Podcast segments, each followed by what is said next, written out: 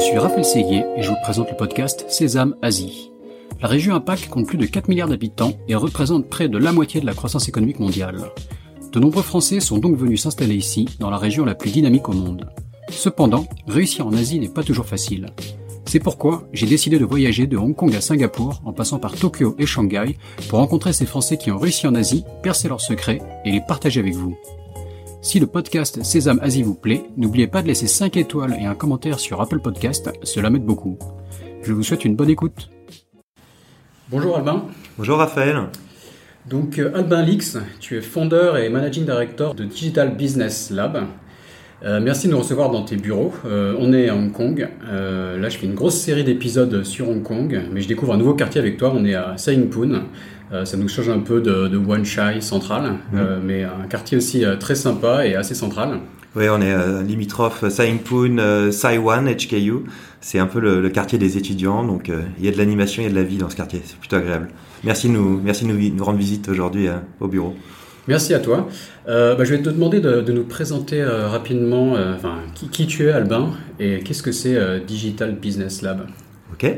Euh, écoute, euh, c'est très simple. Donc moi, je, donc je suis Albin Lix, j'ai 33 euh, ans et je suis arrivé à Hong Kong il y a, il y a 8 ans. je viens de Bretagne, à Saint-Malo. et donc j'ai tenté l'aventure entrepreneuriale à Hong Kong depuis maintenant presque 8 ans. voilà, je suis arrivé... avec à la fois un petit peu de préparation, peut-être pas suffisamment pour, pour tenter de créer ma société ici et, euh, et d'accompagner les marques, notamment sur les réseaux sociaux, à la fois euh, les réseaux sociaux western, à la fois les réseaux sociaux chinois, parfois aussi des marchés un peu plus spécifiques comme la Corée, le Japon, la Thaïlande. Et, et, voilà, on grandit étape par étape, une, une aventure assez excitante. Donc après 8 ans, t'en es où? T'as combien de, de collaborateurs? T'es sur Hong Kong, mais aussi sur, sur, Singapour, je crois? Exactement. Donc on a effectivement notre euh, bureau initial euh, à Hong Kong avec une vingtaine de salariés. Euh, 12 différentes nationalités, donc euh, voilà, une équipe très internationale avec différentes cultures. on a également un bureau un peu plus récent à Singapour qui a été lancé il y a un peu plus d'un an, un an et demi maintenant, qui fonctionne très bien avec trois salariés, qui grandit, et on a maintenant aussi des voilà des velléités de développement peut-être sur la Chine en, 2021.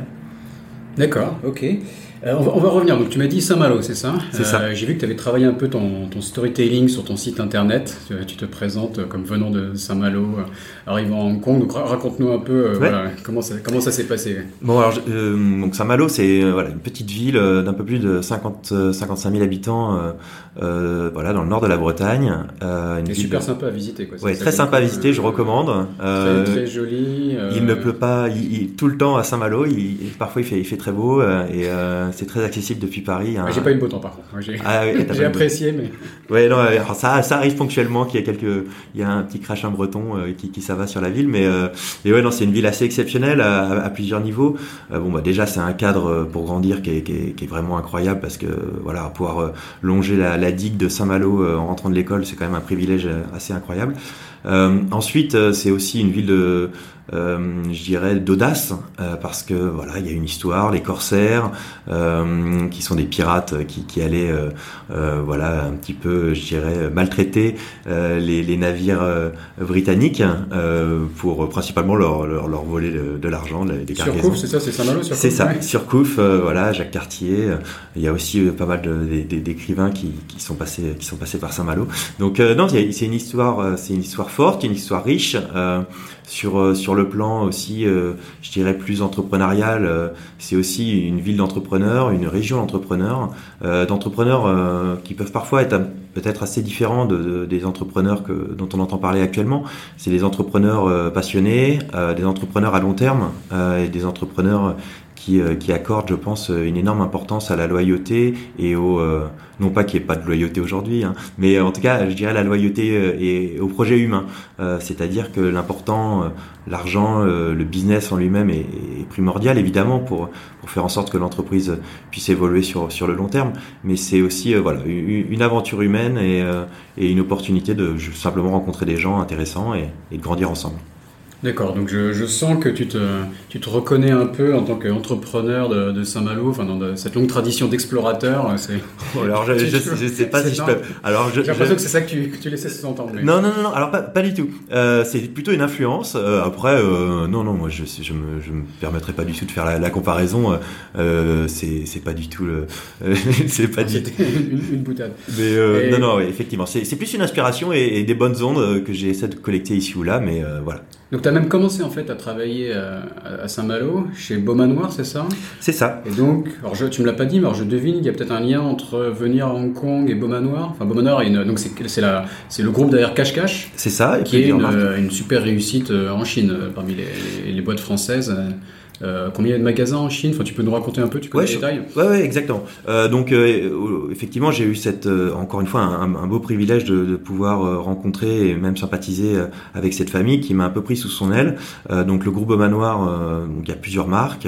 Cache Cache en fait partie, Morgan, plus récemment aussi La Halle, qui a rejoint le, le, groupe. Et donc, c'est voilà, le fondateur Roland Beaumanoir et, et, et sa femme, cofondatrice, Jocelyne Beaumanoir, ont, ont, monté cette entreprise le premier magasin, si ma mémoire est bonne, en 1986 à, Saint-Malo intramuros, euh, cache cache.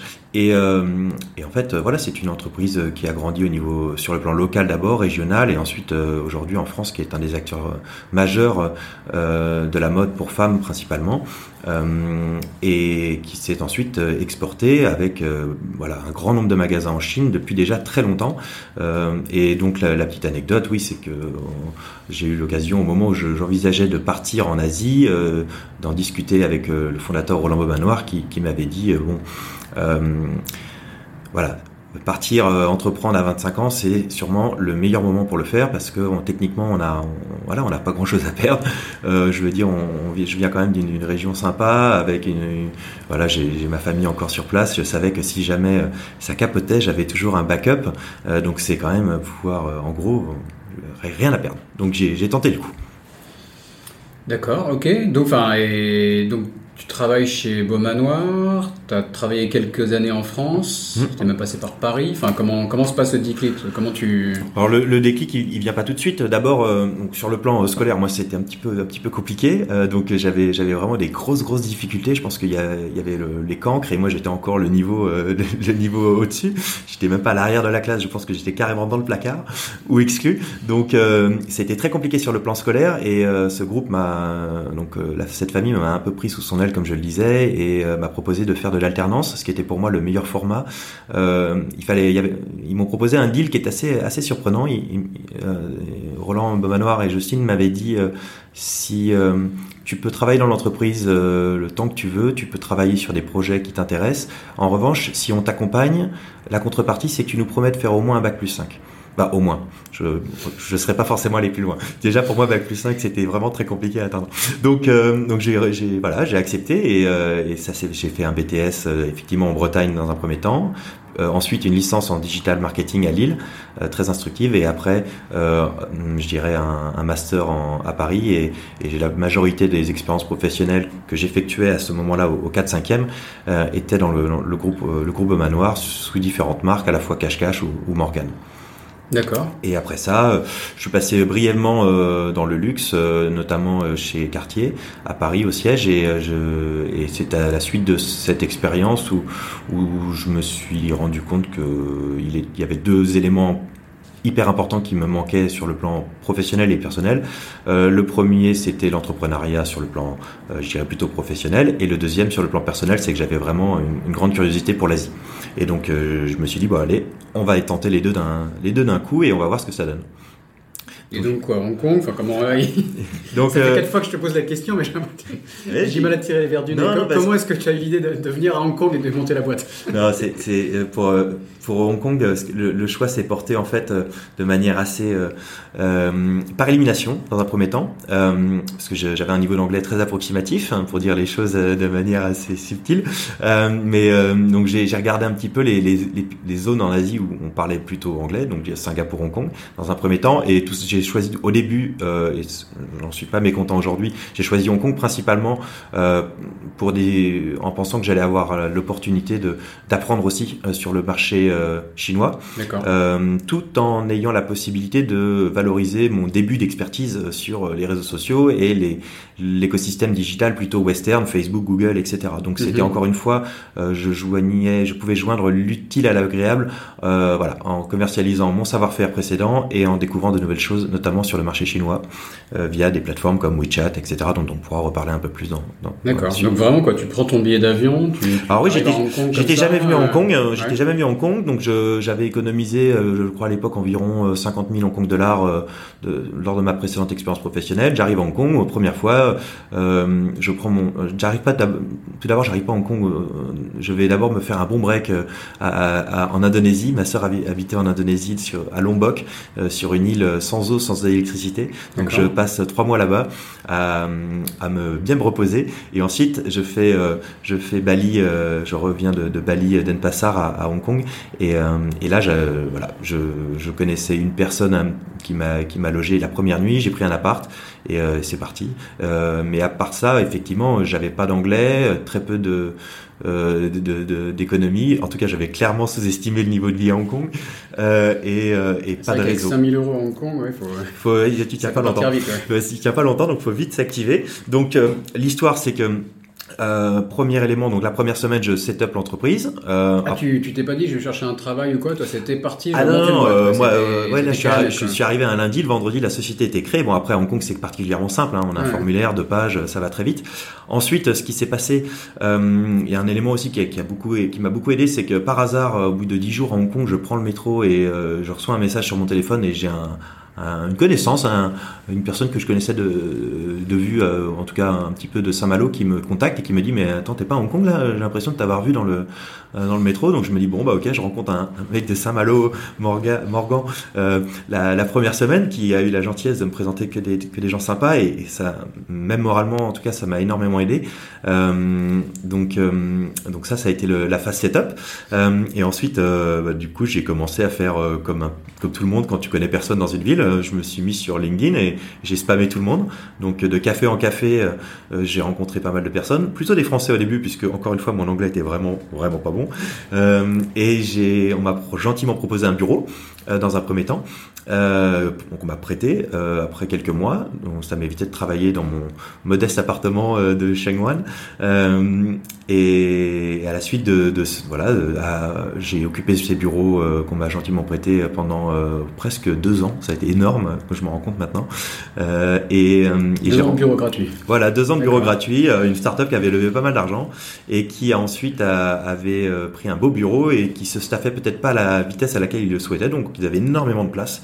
Euh, et donc du coup, j'ai un petit peu euh, vécu sur le dos des investisseurs de cette startup puisque j'ai gentiment occupé un, un, deck pendant pendant au moins deux ans. Donc tu avais cette euh, compétence en digital que tu avais déjà acquise en France, c'est ça? Et donc, tu dis naturellement, voilà, j'arrive à Hong Kong, j'ai cherché des clients mm. et je vais être quelque part consultant en digital. C'est ça. Alors en fait, ce qui s'est passé très brièvement, c'est ce qui s'est passé, c'est que j'ai rencontré. Au début, moi, je viens plutôt du CRM et du, e-commerce, donc pas mhm. du tout des réseaux sociaux. Euh, et en rencontrant, euh, voilà, autour de ces autour de ces différents cafés que j'ai pu avoir. Euh, la plupart des gens que je, rencontrais me disaient n'étaient pas forcément dans une logique e-commerce tout de suite. on me parlait tout le temps de social media. Et je me suis rendu compte que pour des marques, pour des entrepreneurs, des startups, etc., euh, le gros challenge, c'était euh, quand on voulait mettre en place une grosse euh, campagne sur des réseaux sociaux, là où passe la majeure partie des audiences, la majeure partie du temps passé par les audiences aujourd'hui sur Internet, ça reste quand même les, réseaux sociaux. Hein, on parle de plus de plus de deux heures par jour en moyenne par personne, eh bien, pour une marque, il fallait parler à la fois à une agence créative pour faire le contenu, à la fois à une agence média pour faire la partie publicitaire, à la fois à une parfois une agence euh, data euh, pour faire la partie l'analyse performance, etc. Et, c'était très très compliqué parce que en plus ça nécessite des profils qui sont complètement différents, euh, à la fois créatifs, à la fois performance, à la fois coordination, parfois du coding quand on parle de mini programmes sur WeChat. donc en fait, euh, assez naturellement, j'en suis arrivé à la logique de me dire, bon, je vais arriver avec une solution euh, one-stop shop, euh, mhm. social media seulement. en revanche, on va être capable de travailler sur l'ensemble des écosystèmes présents en Asie. Comme ça, une marque qui souhaite se développer en Asie, elle va pas avoir une agence par pays, elle va pouvoir contacter notre agence Digital Business Lab et on va pouvoir s'occuper d'elle sur l'ensemble des marchés majeur. Euh, donc euh, voilà un petit peu le, euh, la logique et on va pouvoir l'accompagner de la phase de stratégie à la phase, je dirais, de, de, conversion et de génération de revenus. D'accord. Et donc, je, enfin, je fais une petite parenthèse, mais vous en êtes où en termes de aujourd'hui la, la, typologie de vos clients? Ouais. Et les marchés? Enfin, tu as parlé de Hong Kong, de Singapour, mais tu travailles un peu sur mm. l'Asie en général. Donc on a le bureau à Hong Kong, on a un bureau à Singapour, on a des clients qui sont complètement différents les uns des autres, ce qui fait vraiment l'intérêt de, aussi de ce projet et, et de cette entreprise je trouve, c'est qu'on travaille à la fois avec des startups en cryptocurrency, on travaille beaucoup avec les banques, euh, on travaille aussi avec des retailers. Euh, notre plus petit client, c'est peut-être un coffee shop à Kennedy Town. Notre plus gros client, c'est une des, plus grosses banques suisses, euh, voilà, aujourd'hui sur le marché. on travaille à la fois avec des clients locaux. Donc ça a été nos deux, deux, plus gros clients qui ont permis de lancer l'agence, Lane Crawford et, Studio City. Donc ça, ça a été très important pour nous, montrer qu'on était capable de comprendre. Des... Crawford qui est donc un, gros euh, retailer, un ouais, c'est ça. department store, department Des, des Galeries Lafayette. Exactement. On a aussi des clients maintenant de plus en plus chinois euh, qui, qui essayent de développer leur business euh, hors Chine. Donc on parle d'Alibaba, euh, Ant Financial, euh, qui a fait beaucoup parler ces, ces derniers temps. Donc Ant, qui est donc une, une, application pour faire des, des investissements financiers, c'est ça? Alors, et qui a fait parler, de, enfin il y a une, une IPO annulée il y, a, il y, a, quelques semaines, donc ça, ça a fait la, la, une des médias dans le monde entier, c'est ça? Exactement.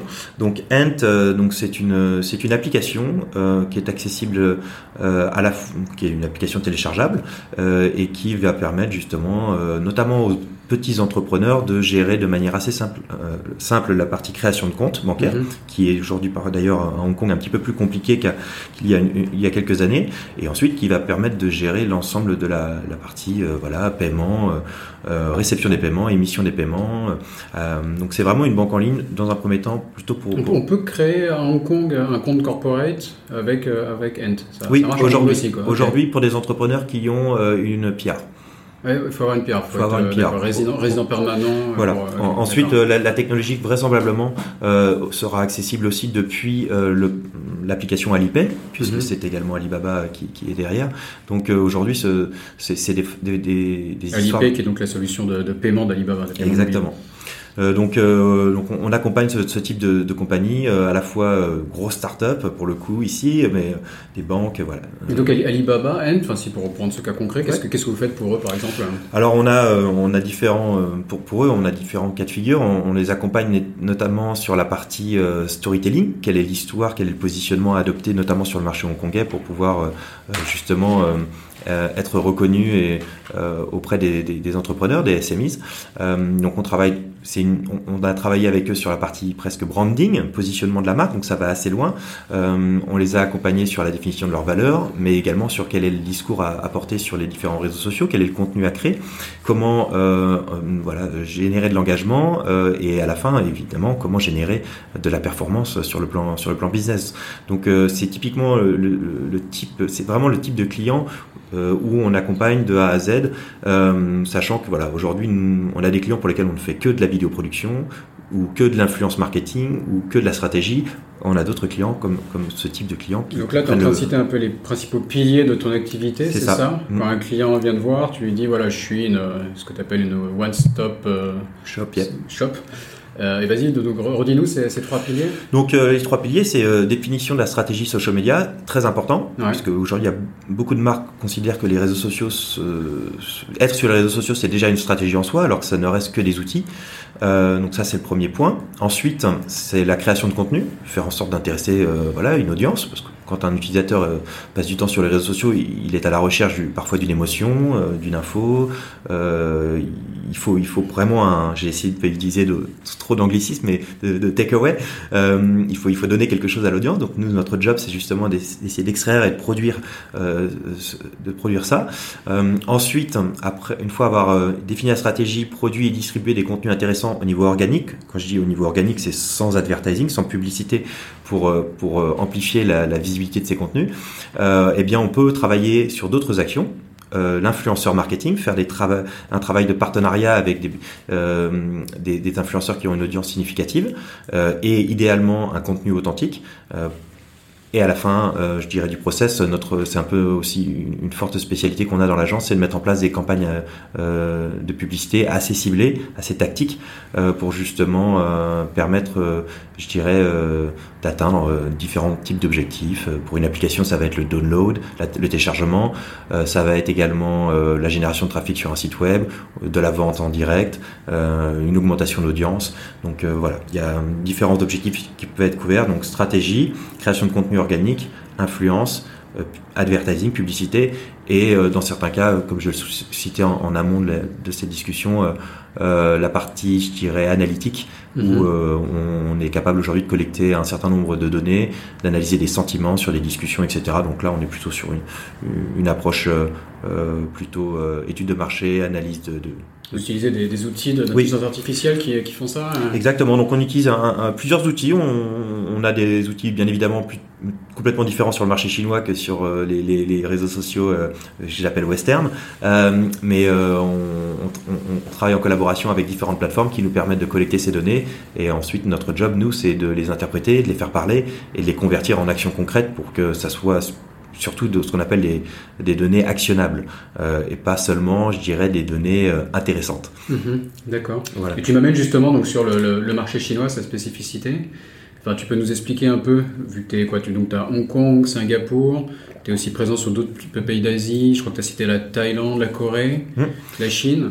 Exactement. Euh, peut-être la spécificité de la Chine en général, et après de chacun, enfin qui est vraiment spécial, on va dire, et après comment ça se passe pour un client. Toi, typiquement, tu as un client qui arrive à Hong Kong, une boîte étrangère par exemple. Mm. Enfin, je vais citer, citer, des clients locaux, mais prenons le cas de, l'exemple d'un client qui arrive ici, qui ne connaît rien à l'Asie, et qui va se dire voilà, quelle est ma stratégie Asie, et qui va se demander quelle est la spécificité de chaque région qu'il veut couvrir.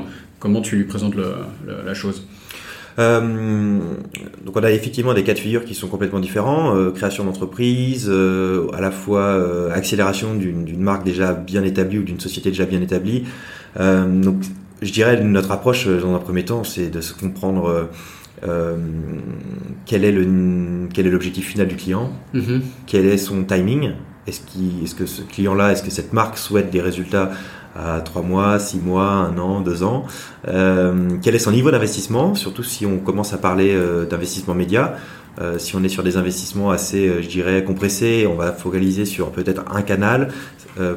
Ça, ça paraît assez basique, hein, mais aujourd'hui, quand une société se lance, elle crée son, euh, elle enregistre son nom, euh, elle commence à embaucher des salariés, elle met un site web en ligne et après euh, elle commence à créer des comptes un peu partout et ça va très vite. Facebook, Instagram, YouTube, LinkedIn. Mhm. Et après seulement, elle se dit bon, alors qu'est-ce que je vais poster? Et en fait, c'est parfois un peu l'horreur parce que forcément, il n'y a, pas que les réseaux sociaux et heureusement d'ailleurs dans, la, dans la logique d'un entrepreneur ou d'une nouvelle marque. Et, et, nous, notre recommandation, c'est justement de, de, step back un peu et de dire bon, alors qu'est-ce qu'on recherche? Comment on va utiliser ces outils? Euh, un peu comme euh, aujourd'hui, je sais pas, n'importe quel software qui va être intégré dans une euh, dans une entreprise. Avant de, de, faire son choix, on regarde un petit peu le pour et le contre d'être sur tel ou tel channel. Est-ce qu'on a les moyens de piloter ce channel, de l'enrichir avec du, du, du contenu? Et à la fin, on, va en sélectionner. Peut-être en commencer par un, de bien faire le job. Et une fois qu'on a atteint un premier niveau d'objectif, on peut peut-être déployer un deuxième, un troisième. Donc mhm. c'est vraiment plutôt y aller pas à pas. Et surtout, le plus important pour nous, c'est d'essayer encore une fois d'extraire euh, et raconter des choses intéressantes. Donc raconter des choses intéressantes, c'est-à-dire ne pas être euh, trop, euh, je dirais, brand-centric ou, product-centric, c'est-à-dire quand on est sur les réseaux sociaux, que ce soit un individu comme une entreprise, si on parle que de soi en permanence, dans un objectif promotionnel, notamment sur les réseaux sociaux, je dirais, western, même sur WeChat, c'est la même chose. Il faut, il faut proposer quelque c'est une plateforme d'échange. Euh, les réseaux sociaux, c'est d'abord de l'échange. Si les réseaux sociaux ont émergé par rapport à des canaux comme la télévision, c'est aussi parce que les audiences, euh, les utilisateurs avaient besoin d'entendre des choses un petit peu plus authentiques. un petit peu plus instinctive. Et aujourd'hui, voilà, sur, sur les, sociétés qui nous inspirent et qu'on essaie de mettre en place chez nos clients et, et, avec pas mal d'entre eux, on est très content, ça, ça marche bien. C'est vraiment des contenus qui servent. Alors on peut parler de contenus sustainable pour une banque comme BNP Paribas. On peut parler de contenus plutôt éducatifs. on peut parler, je dirais aussi parfois de contenu ludique, euh, ou voilà, avec euh, du jeu, etc. Mais l'idée, c'est. Il y a un côté ludique souvent, non Dans, la, la, publicité, la communication générale en Asie, on remarque que c'est très ludique par rapport à ce qu'on fait en, Occident. Oui, euh, clairement. Ici, euh, il faut. côté un peu enfin, burlesque, parfois dans les pubs qu'on voit dans le métro, enfin, des gags, des. Il y, a, un rapport au jeu euh, en, Asie, euh, notamment en Chine, qui est, fort. Hein. La, première société de production de, jeux vidéo euh, au monde, c'est Tencent, c'est une société chinoise. Les, mm. les, les, les, mainland Chinese adorent, adorent jouer, et, donc les réseaux sociaux, et c'est aussi pour ça que des plateformes comme Douyin, qui est la version chinoise de, TikTok aussi, cartonnent. C'est-à-dire qu'en fait, on, on vient à mixer euh, des contenus qui sont des contenus vidéo avec euh, une notion de, je, suis encore désolé, de gamification. Non, je, mais je crois pas qu'il y ait traduction en français. je, vais galérer là. donc, euh, je galère un peu sur les, les traductions. Donc, donc effectivement, la notion de jeu est, hyper importante. Nous, nous, ce qui est assez incroyable à ce niveau-là, d'ailleurs, c'est qu'on travaille parfois avec des marques de luxe qui sont logiquement très attentives à leur image, à l'importance du produit. Et quand on regarde leur feed Instagram, on se rend compte que voilà, deux photos ou trois vidéos sur euh, ou deux vidéos sur trois euh, sont systématiquement orientées produits. Mhm. Euh, sont, on parle de produits, on parle de la marque, etc. C'est vraiment 99% de la communication. ce qui est assez rigolo, c'est que quand on rencontre des, des, sociétés comme des banques, nous ça a été notre cas à, plusieurs reprises, puisqu'on a, on a quelques banques, on a la chance de bosser avec pas mal de, de banques. ce qui s'est passé, c'est que le discours était complètement opposé à, au discours du luxe. C'est-à-dire, le discours c'était bon, alors vous êtes une agence, nous on est une banque, notre discours, euh, si on parle de nos services euh, investment banking ou wealth management sur les réseaux sociaux, ça va pas trop le faire. donc, il faut nous aider à proposer un contenu qui va intéresser les gens. Et évidemment, il faut qu'à un moment donné, on parle de la société, on parle de la banque, on génère de l'intérêt, mais de l'autre, euh, l'idée c'est aussi d'apporter, de, mettre quelque chose sur la table. Donc il y a des sociétés, des banques qui, parlent énormément et qui font aussi énormément, on parle d'action en sustainability, euh, qui mettent en avant euh, des initiatives sur l'éducation, etc. Donc je dirais il y a une petite, une prise de distance un peu plus importante sur parfois des métiers qui je dirais, qui, euh, qui, sont, qui peuvent paraître très traditionnelles, un peu old school, mais qui finalement sont aujourd'hui, pour nous, euh, euh, extrêmement attentives à, à, la valeur ajoutée qui doit être proposée sur les réseaux mmh. sociaux. Parce mais parce qu'ils ont des produits pas très sexy, ils sont obligés d'innover, alors que voilà, le, alors, luxe se dit qu'ils ont déjà des beaux produits. Qui... C'est vrai, c'est vrai. C'est vrai, qu'un sac à main Canon, ça fait, c'est un, un, peu plus visuel qu'un produit bancaire, mais je pense que sur les, les certaines entités luxe aujourd'hui, il y a aussi une, il y a un chemin à parcourir et, nous on, les accompagne pour proposer pour respecter le fait de proposer des, émotions et, essayer de sortir un petit peu du, euh, du, tout produit et, mm. et, voilà notre un peu notre approche donc euh, donc en fait c'est assez rigolo parce qu'on pourrait penser que on fait des, du social media et donc en plus aujourd'hui les réseaux sociaux ont, pas toujours très bonne presse quand on voit l'impact que ça peut avoir euh, au niveau politique on l'a vu en, Europe on l'a vu aux États-Unis mais nous en fait on se rend compte qu'on s'éclate à bosser pour des organisations comme Hong Kong Hong Kong Ballet à produire du contenu et à les accompagner sur leur stratégie à travailler également voilà sur des logiques sustainable artistiques euh, donc il y a énormément de choses à faire. Encore une fois, ça reste un outil extrêmement puissant. Pour des personnes qui veulent l'utiliser de manière négative, malheureusement c'est très puissant. Pour euh, des sociétés, des individus qui veulent s'exprimer avec créativité, ça peut être aussi un, ampli voilà, une, caisse de résonance assez, assez, assez puissante. D'accord. Et tu nous as parlé donc des, euh, des influenceurs, enfin qu'on on appelle souvent KOL dans, dans la région.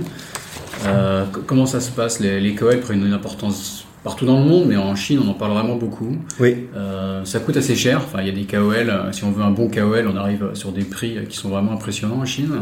Euh, comment travailler avec un KOL Comment trouver le bon KOL Comment essayer d'avoir un retour sur investissement? Parce que ça coûte cher, mais donc il y a quand même une prise de risque. Mhm. Est-ce que, les gens arrivent à s'y retrouver à la fin?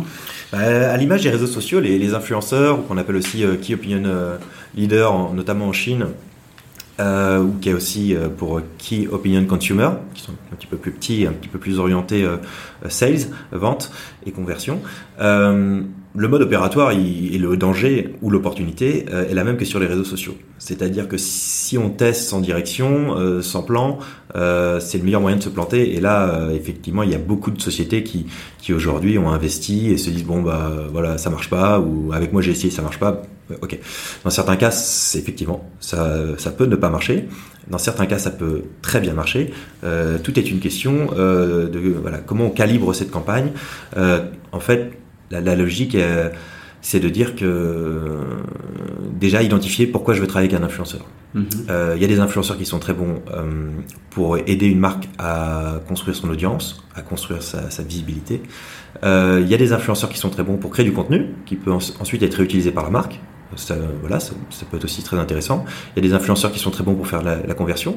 Et un influenceur en ne va pas être le même. Les influenceurs ne vont pas être les mêmes en fonction des objectifs, en fonction des plateformes et en fonction des marchés. Donc ça, il y a un niveau de complexité qu'il qui, il faut pas sous-estimer. Ensuite, euh, au niveau de la- de l'activation, la, plupart des marques, ou beaucoup de marques encore aujourd'hui, travaillent sur des influenceurs, euh, avec des influenceurs en mode one shot. Elles les contactent, elles leur envoient des produits, elles leur demandent de publier, ok, mais nous, ce qu'on recommande, c'est plutôt de travailler sur des logiques à long terme, Mhm. avec de la répétition. Sur des réseaux sociaux comme les réseaux sociaux euh, occidentaux, euh, Facebook, Instagram, il faut pas oublier qu'on a affaire à des utilisateurs qui sont pas toujours dans une logique d'achat quand ils, ut- ils utilisent ces réseaux sociaux-là. Ils veulent avoir un contenu cool, ils sont en train de rentrer du boulot, ils sont dans le métro. Euh, il faut créer de la répétition. Donc travailler avec un influenceur une fois, avoir un ou deux posts, ça va pas faire, va pas permettre de faire exploser un chiffre d'affaires. Alors qu'en Chine, c'est complètement différent. En Chine, on se rend compte que des influenceurs sur un, deux posts peuvent déjà commencer à générer des ventes. C'est juste que le rapport de crédibilité euh, entre un influenceur chinois et un, influenceur sur les réseaux sociaux western est complètement différent. Ça, c'est une première différence. La deuxième différence, c'est euh, une différence fonctionnelle, c'est-à-dire que les réseaux sociaux chinois intègrent déjà pratiquement tous des fonctionnalités e-commerce, Euh, ce qui n'est pas du tout encore le cas des, réseaux sociaux Facebook ou Instagram, où quand on voit un post sur Instagram, même s'il y a des fonctionnalités, certaines fonctionnalités euh, commencent à apparaître, c'est très compliqué de voilà de switcher d'Instagram, Mmh, de trouver la fiche produit, c'est ça prend un peu plus de temps. Tu, tu peux nous citer les principaux réseaux sociaux chinois sur lesquels tu travailles? Nous, on travaille beaucoup sur WeChat, Weibo, Little Red Book, euh, Douyin. Euh, donc ça, c'est pour les. Donc tous ces réseaux sociaux-là proposent déjà euh, des expériences e-commerce.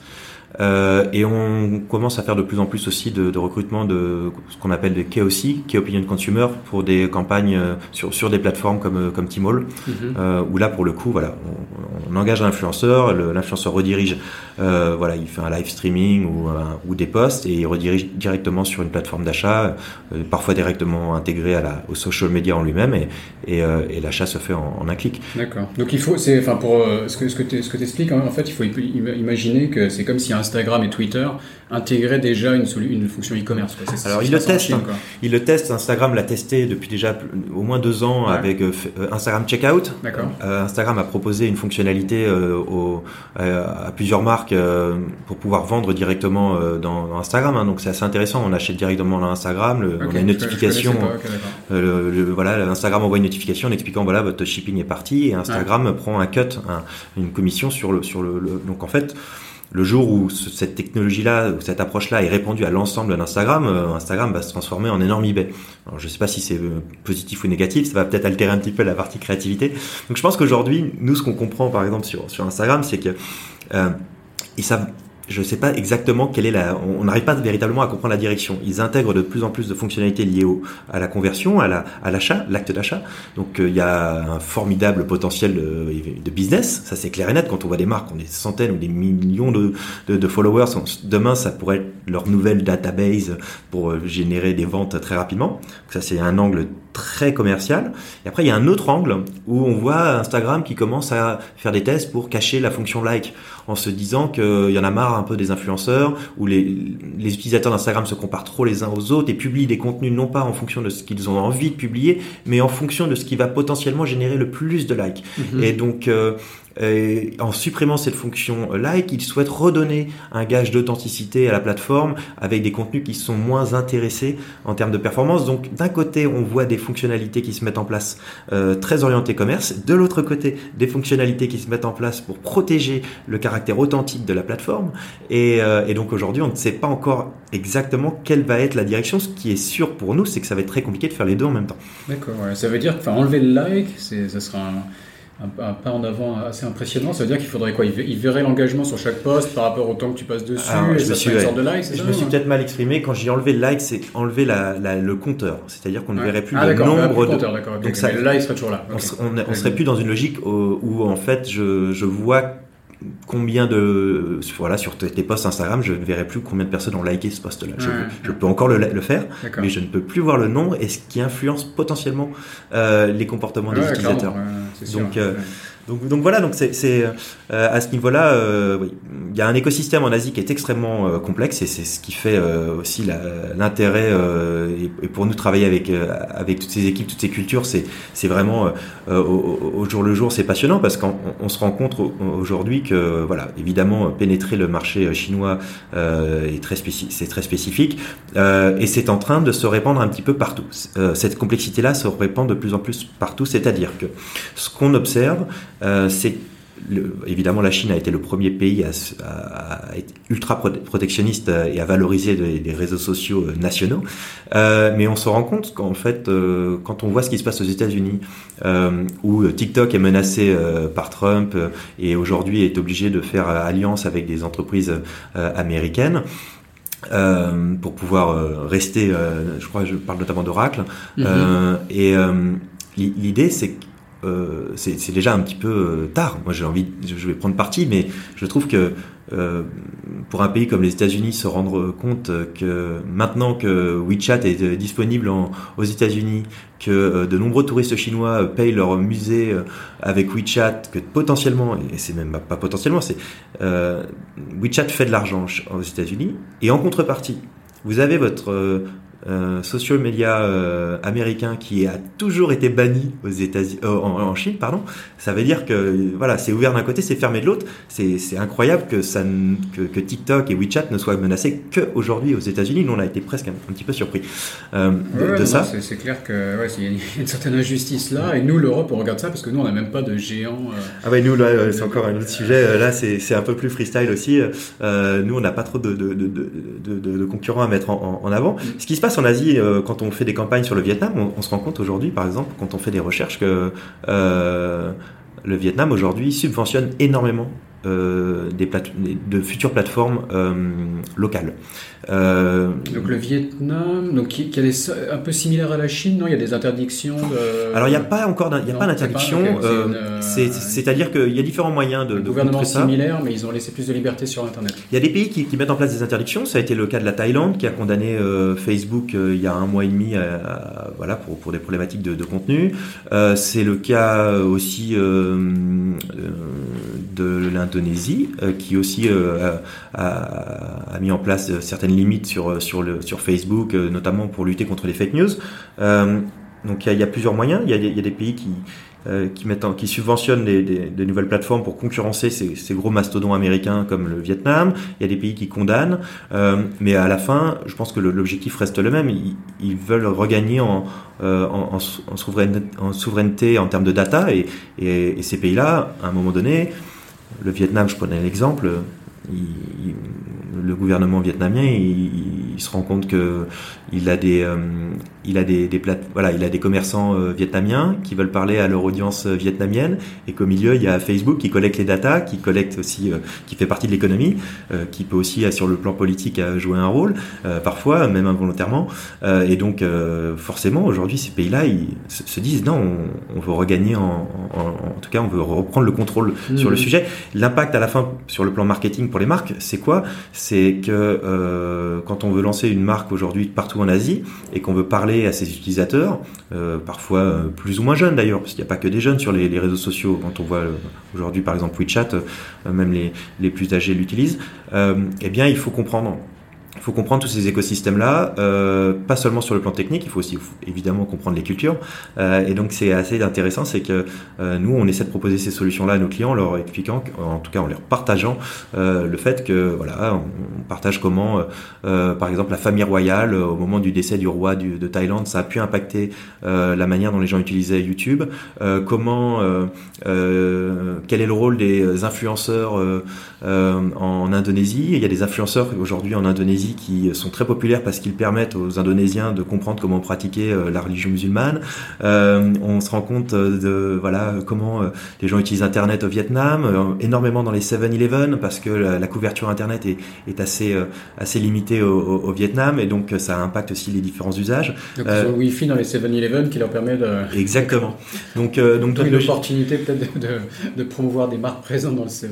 C'est exactement ça. Donc la logique pour nous, elle n'est pas seulement d'arriver avec des solutions opérationnelles et, marketing purement euh, technique, elle est aussi de comprendre l'aspect culturel et c'est mhm. ça aussi qui fait la, richesse. Chaque pays, de pouvoir conseiller vos, clients euh, qui forcément n'ont pas cette expertise euh, aussi détaillée comme vous. Quoi. Donc voilà, donc pour, pour aller dans ce sens-là, on, s'accompagne puisqu'on a, comme je le disais tout à l'heure, on, on, a aujourd'hui on est très opérationnel, mais on s'accompagne aussi. Par exemple, on, a un partenariat avec une docteure, une anthropologue qui est donc un profil académique, qui anthropologue spécialiste des cultures Internet, euh, qui est basée en, Australie et qui, est chinoise et qui nous accompagne euh, en, continu pour nous nourrir euh, d'informations sur les cultures. Parce que demain, si on ne comprend pas la culture vietnamienne ou, mainland Chinese, etc., si on ne comprend pas les plateformes et si on ne comprend pas aussi l'ADN des, des marques pour lesquelles on travaille, il est impossible pour nous de prendre la main sur les réseaux sociaux et de faire du bon boulot. Donc on, mhm. on, travaille justement sur ces trois aspects. L'aspect technique des plateformes, l'aspect culturel euh, des audiences euh, auxquelles on s'adresse, et évidemment, euh, je dirais, une, compréhension la, euh, la, meilleure possible de l'ADN des marques et de l'histoire des marques que l'on représente. D'accord. On, a fait une, énorme parenthèse, mais bon, je, sentais qu'on avançait dans l'épisode et qu'il fallait qu'on rentre un peu dans les détails de ton activité, que c'était quand même le, cœur de l'épisode. Euh, mais il y a quand même un aspect passionnant sur comment tu as démarré euh, cette, cette boîte. Euh, donc on en était là, tu dans un, pas un coworking space, mais tu dans un, dans un petit bureau gratuit. Euh, tu nous as dit à plusieurs reprises que ton anglais n'était pas exceptionnel, donc j'imagine que tu l'as, tu l'as largement corrigé depuis, mais comment tu arrives donc, Il y a quand même de cette étape-là, est-ce qu'on a raconté aujourd'hui, donc euh, voilà, d'être patron d'une, petite entreprise, qu'est-ce qui s'est passé et quels sont, voilà, comment tu as attrapé tes premiers clients, hum. comment ça s'est passé? Euh, dans ce fameux bureau qu'on me prêtait euh, gracieusement, un beau jour, j'ai rencontré un, voilà, une petite pause cigarette euh, et je rencontre un, Anglais qui m'a proposé une mission euh, un de mes premiers clients euh, d'ailleurs, et qui m'a proposé de, de, faire ma première campagne influenceur. Donc j'ai géré euh, voilà tout seul. ça s'est bien passé. Je crois que ça s'accompagnait d'ailleurs de. En complément, il m'avait aussi demandé de distribuer des, des flyers dans les bars pour cet événement. C'était un, un, petit un, petit événement sportif à Hong Kong et donc je ça s'est plutôt bien passé. Et à la fin de à la fin, il m'a dit merci, ok, tout s'est bien passé, il m'a payé. Et, euh, il a très gentiment euh, envoyé euh, un email à la vice-présidente euh, de Len Crawford pour me recommander. Donc du coup, me voilà parti. Alors je vivotais hein, depuis déjà deux ans, avant que la, la société vraiment prenne, un an et demi, je dirais, un, un an, un an et demi. Et euh, je suis allé à ce rendez-vous, j'ai emmené euh, deux potes euh, avec moi, un français et une hongkongaise, et je leur ai dit si jamais on décroche le contrat, bah, je vous embauche, et c'est ce qui s'est passé. Donc du coup, nous voilà partis à trois maintenant dans la Rendez-vous client et entretien d'embauche cumulé. Quoi. Ouais, voilà, c'était assez rapide pour le coup, c'était allé assez vite, et, c'est comme ça que c'est parti. Après, il y a eu une euh, je dirais une parenthèse, bah, plus une parenthèse. Il y avait un côté euh, fake it till, till, you make it. Voilà. Voilà, t'arrivais pas tout seul, t'avais une équipe déjà. Ah bah oui, moi c'était primordial parce que euh, il fallait, une, voilà, moi je, il nous fallait aussi, il fallait montrer qu'on était c'était j'étais pas seulement un consultant, j'étais aussi euh, je représentais une agence donc je voulais arriver avec déjà un petit peu plus de un petit peu plus de poids d'assurance et montrer qu'on était suffisamment calibré pour pouvoir accompagner un, gros client comme ça. Donc euh, c'était c'était vraiment vraiment l'objectif et ça ça fait partie d'ailleurs euh, je pense euh, notamment dans le people business et dans le, le, service en général, c'est pouvoir s'accompagner de de bonnes personnes et des personnes qui sont meilleures que soi-même sur des voilà c'est primordial et ça ça a été peut-être un des un des points sur lesquels je trouve on a on a plutôt pas mal fonctionné aujourd'hui. On a eu différentes personnes dans l'entreprise à des, des rôles de top management euh, qui, m'ont toujours aidé et, qui, avec lesquels je suis toujours en contact et qui sont, qui sont, ont toutes euh, contribué très largement au fait qu'aujourd'hui l'entreprise se développe, euh, se développe bien. Donc oui, Len Crawford, ça a été un, un, très beau premier client et ensuite il y a eu un, un point d'interrogation, en tout cas un, gros warning euh, plutôt, euh, ça a été l'obtention du visa parce qu'à Hong Kong, à un moment donné, euh, quand on crée une société, c'est facile. À l'époque, c'était très facile. Maintenant, ça l'est peut-être un tout petit peu moins. Mais le vrai challenge, il est aussi dans l'obtention du visa. Euh, c'est-à-dire que créer une, c'est pas parce qu'on crée une société à Hong Kong qu'on a le droit de travailler pour cette société. On peut travailler, on peut créer une société à Hong Kong depuis la France, etc. Ça ne veut pas dire qu'on a le droit de venir bosser ici. Mm-hmm. Donc moi, j'ai un peu galéré, même beaucoup galéré pour avoir ce fameux visa, n'ayant pas de sponsor et n'ayant pas de, en tout cas de capital euh, conséquent disons les choses de manière directe. Euh, donc ce qui s'est passé, c'est que euh, en fait j'ai un petit peu, euh, voilà, j'étais, euh, j'étais un petit peu borderline à plusieurs reprises pendant une certaine période, le temps justement pour moi de, de constituer un capital suffisant et de pouvoir apply, demander le visa investissement. À l'époque, il n'y avait pas de visa encore startup ou entrepreneur.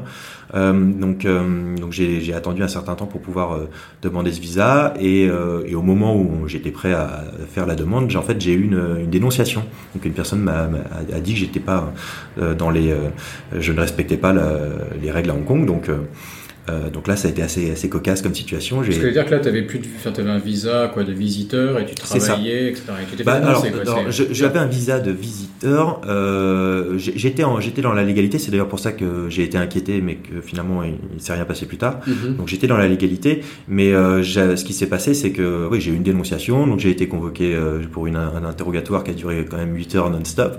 8 heures d'interrogatoire. Ouais, bah, en trois langues. Il, il demandait de faire les trois langues. Euh, alors, je, en français, en cantonais et en anglais. Tu parles cantonais Alors j'avais une, j'avais une interprète euh, qui était, c'était exigé, donc c'était assez, assez cocasse cette partie-là. Donc là, ça a été le moment un peu, un peu stressant parce que euh, quand on voit que l'entreprise commence à décoller et qu'on est quand même pas loin de se faire expulser, euh, là c'est un peu rageant. Euh, donc ils étaient compréhensifs quand même, ils regardaient. Ah oui, ils ont été très compréhensifs. Ils, ont, ils se sont rendus compte que finalement il n'y avait pas de, de motif. J'étais, c'était borderline, ils me l'ont dit, mais que j'étais resté dans la légalité. Donc c'est pour ça que après presque huit mois de procédure euh, j'ai eu le droit de rester à Hong Kong et j'ai finalement eu mon visa. Mais c'est pas passé loin. 8 mois d'inquiétude à gérer un business d'un côté et avoir cette peur de. Ah oui, c'est ça. Donc là, à ce moment-là, c'était assez tendu. Euh, donc là, pour le coup, moi qui ne voulais plus partir de Hong Kong, je ne pouvais plus partir de Hong Kong puisque du coup, je, devais les informer si jamais je voulais prendre un avion. Ah donc, euh, donc ça, c'était l'objectif était pour rigoler un petit peu atteint, mais non, non, c'était la période la plus la plus stressante et finalement, ça s'est bien bien fini puisque j'ai aujourd'hui, je suis en parfaite légalité et euh, l'entreprise se porte parfaitement. Ok, ok, d'accord.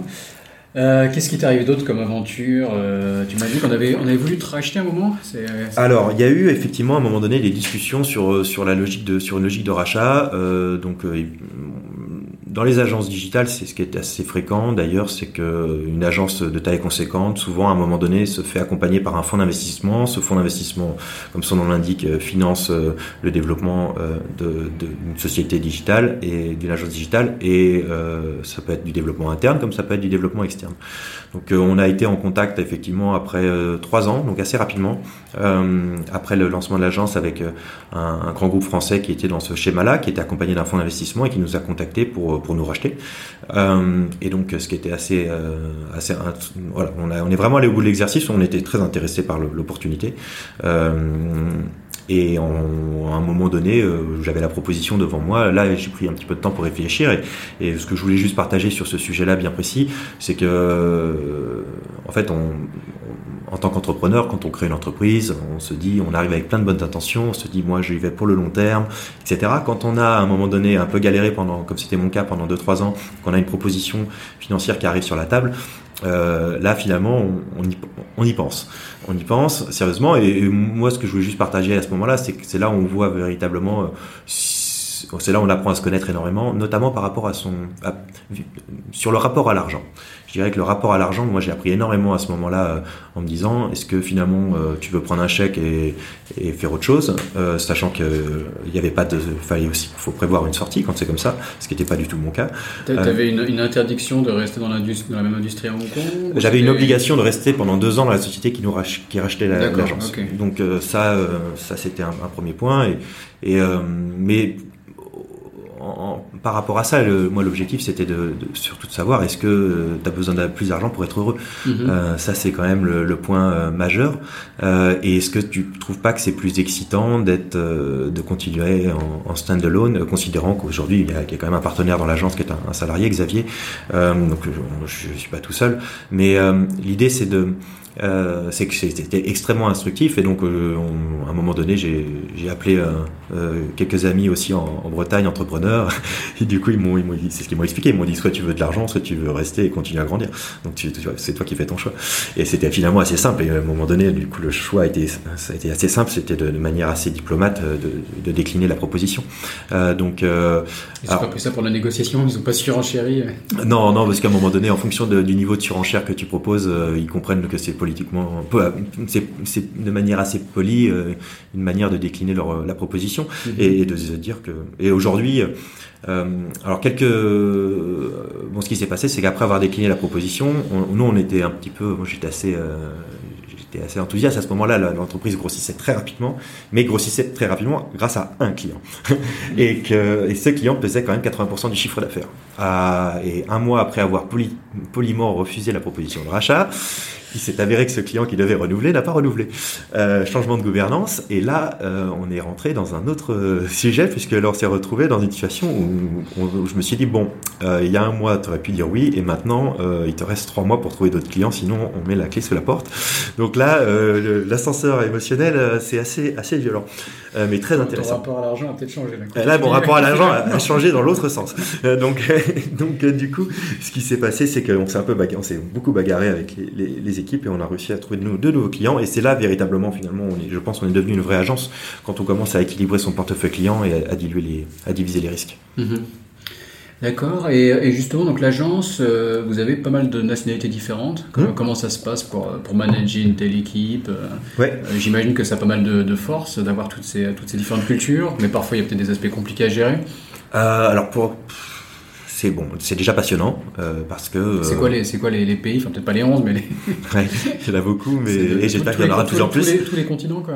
Euh, on a, oui, on a eu des gens d'Amérique latine, euh, évidemment US, euh, North America, Europe, euh, oui. Euh, on a eu, oui, on a eu tous les, on a eu tous les continents. D'accord. Et aujourd'hui, oui, notre directrice vidéo est indienne. on a on a aussi des profils qui sont assez incroyables. On a une, une hongkongaise Déles dans notre équipe qui est euh, euh, qui a un niveau de traductrice professionnelle en coréen et en japonais. Donc mhm. elle parle un, un, mandarin et un cantonais parfait, un anglais parfait également. Donc elle, elle est sur cinq langues.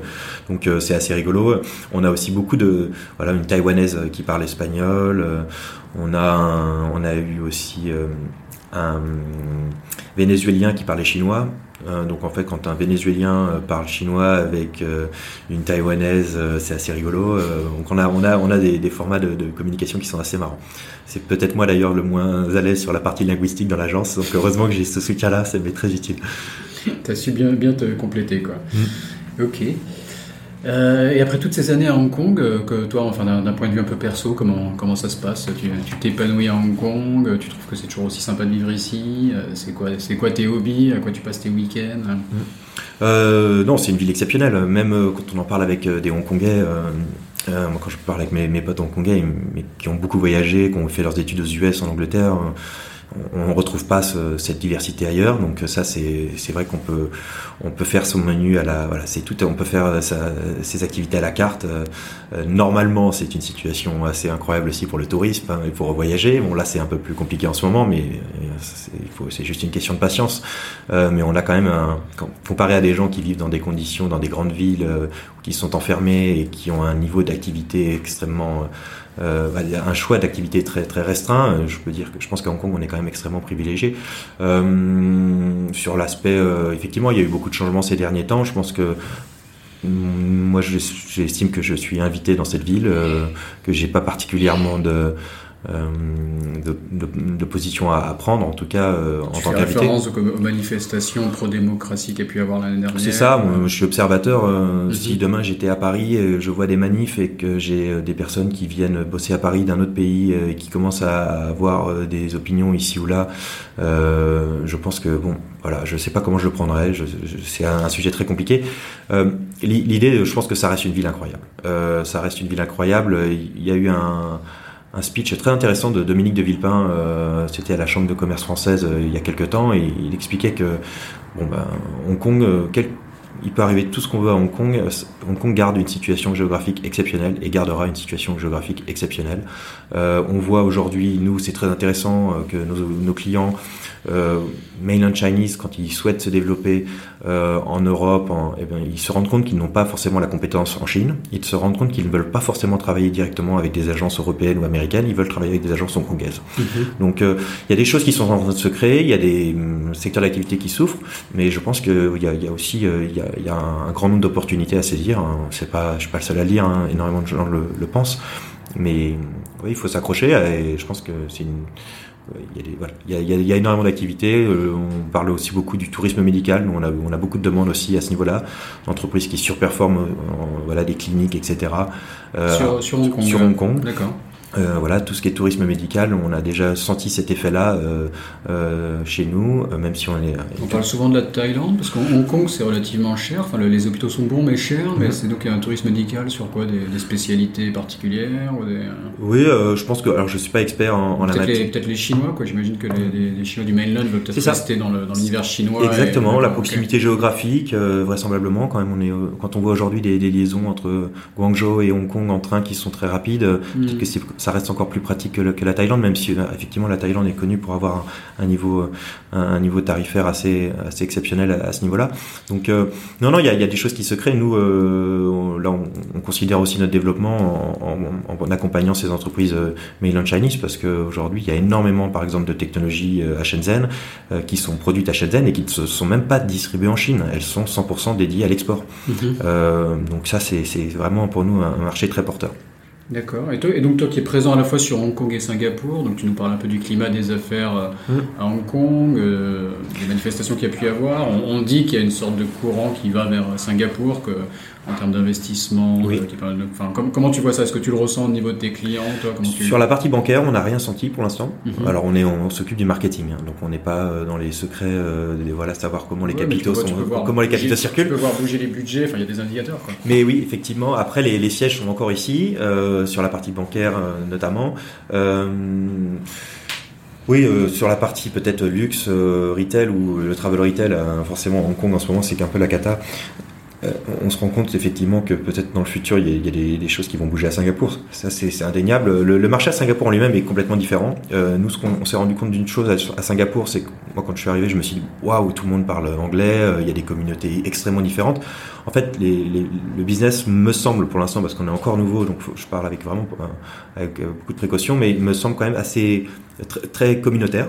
Euh, -hmm. Ça, c'est un premier point que j'ai pu observer pour l'instant. Peut-être que tu, veux, tu veux dire les, les, Chinois, les Malais, euh, les Indiens, euh, des communautés différentes. Quoi. Les expats aussi, qui est une Et communauté les... qui travaille. En... Ouais. C'est pas seulement les, les westerns aussi tra okay. travaillent beaucoup entre eux. Ouais. donc ça, c'est un, un, premier point. Et le deuxième point, c'est que en termes de population, on est environ à 5,5 millions, si je dis pas de bêtises, de population à, à Singapour.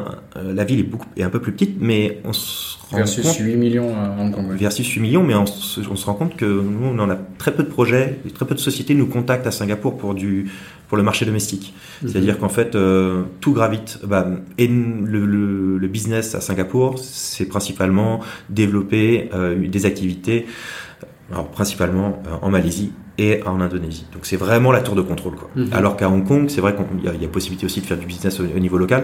Alors je sais pas si les choses vont changer à Hong Kong du fait que voilà il y, y aurait peut-être un peu moins de touristes. Euh, il y en a déjà moins actuellement, mais en tout cas à Singapour, c'est clair et net que nous on a on, on y est depuis un an et on, on, a beaucoup beaucoup de demandes, notamment sur ces deux pays. Donc ça ça fait ça fait sens aussi pour nous d'être là-bas euh, aussi pour ça. D'accord, très bien. Euh, on va arriver à la fin de, l'entretien. Euh, je vais euh, te poser la, la, question traditionnelle qui conclut les épisodes. est-ce qu'après toutes ces années d'entrepreneuriat à Hong Kong, est-ce que tu as développé un, un hack? Est-ce que tu as une astuce pour hacker l'Asie? Alors, voilà, je, te, je, sens le stress là. Non, non, non, j'ai essayé de, j'ai écouté quelques podcasts avant et, et regarde, j'ai réfléchi un peu, mais euh, j'arrive plus à prendre les invités par surprise. Non, mais hein, j'ai, c'est la, la rançon de la gloire. Exactement, mais non, non, mais j'ai tourné un peu le sujet dans tous les sens et, je pense que bon, déjà hacker l'Asie, euh, quand on dit hacker l'Asie, c'est comme si on disait hacker l'Europe euh, en fonction des. Euh, voilà, j'ai beaucoup une question générale. Après, tu peux tu peux hacker Hong Kong, tu peux hacker le quartier de Saigon c'est flexible. Ok, ah, ok, je peux ajuster la, la question. Euh, non, je, je vais j'ai un peu paraphrasé euh, Igor que j'ai écouté. Euh, je pense qu'il y a, une d'abord avant d'hacker. Igor Duc de, de Native Union. Exactement.